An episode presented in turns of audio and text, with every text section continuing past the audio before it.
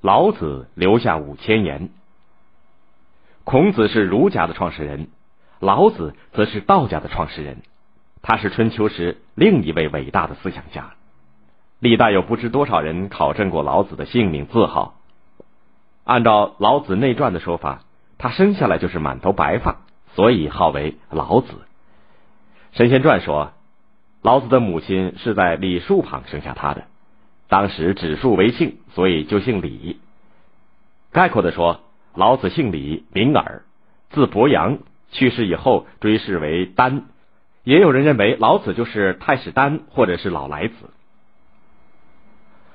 老子是楚国苦县厉乡曲仁里人，也就是河南鹿邑东。他做过周朝管理藏书的史官。相传孔子曾经在他这里查阅资料，并向他请教许多问题。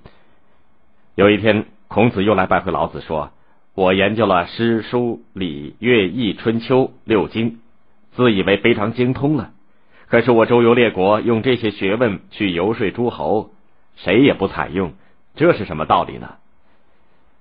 老子谦虚的说：“也许你的学问不合时宜吧。”孔子说：“是的，我也经常在想一些问题。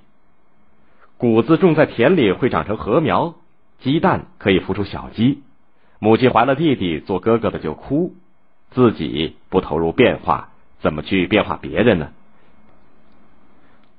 老子点点头，似乎表示同意，随后露出微笑，向孔子张开嘴，问他：“你看，我还有牙齿吗？”“没有了。”孔子回答说。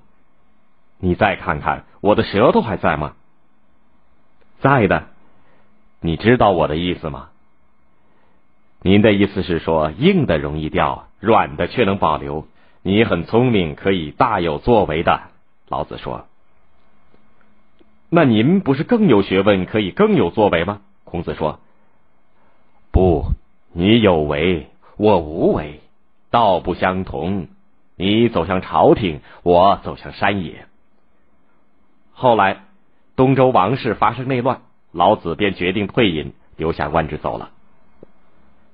老子经过函谷关，就是现在的河南灵宝东北的时候，守关的官员尹喜认出了他。热情的把他请到关上，尹喜亲自打开城楼上的大厅，请老子坐下，端茶倒水，忙个不停。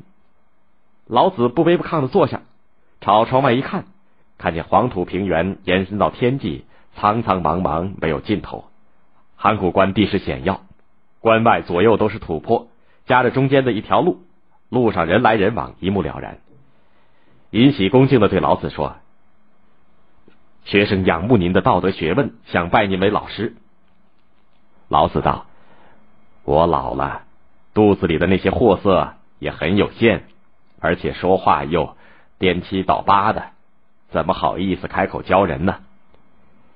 尹喜见他推脱，便半开玩笑半正经的说：“你满腹经纶，如果不留下些东西，恐怕难走出这个函谷关的。”老子知道无法推脱，便接过尹喜地上的笔，一口气在竹简上洋洋洒洒写下了五千个字。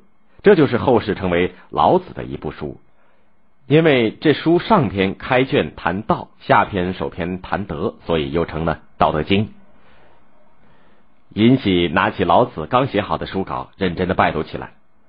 老子连忙提醒说：“时候已经不早，请放我出关。”尹喜再三挽留老子多住几天，见他不答应，只得马上放行。可是心里有些遗憾，因为自己还没有读懂老子这部书稿，正想慢慢的请教呢。老子终于出了函谷关，骑着青牛扬长而去，谁也不知道他去了哪里。道教创立以后，奉老子为尊神，称作帝君、太上老君。到了唐代。道教在太清、玉清、上清三境的说法，安排了三位大神各主一方，形成了三清的说法。这样，太上老君就被称为道德天尊，和元始天尊、灵宝天尊组合在一起，成为道教的最高神。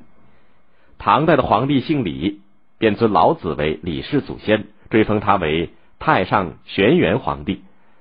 宋代又加号老子为。太上老君浑元上德皇帝。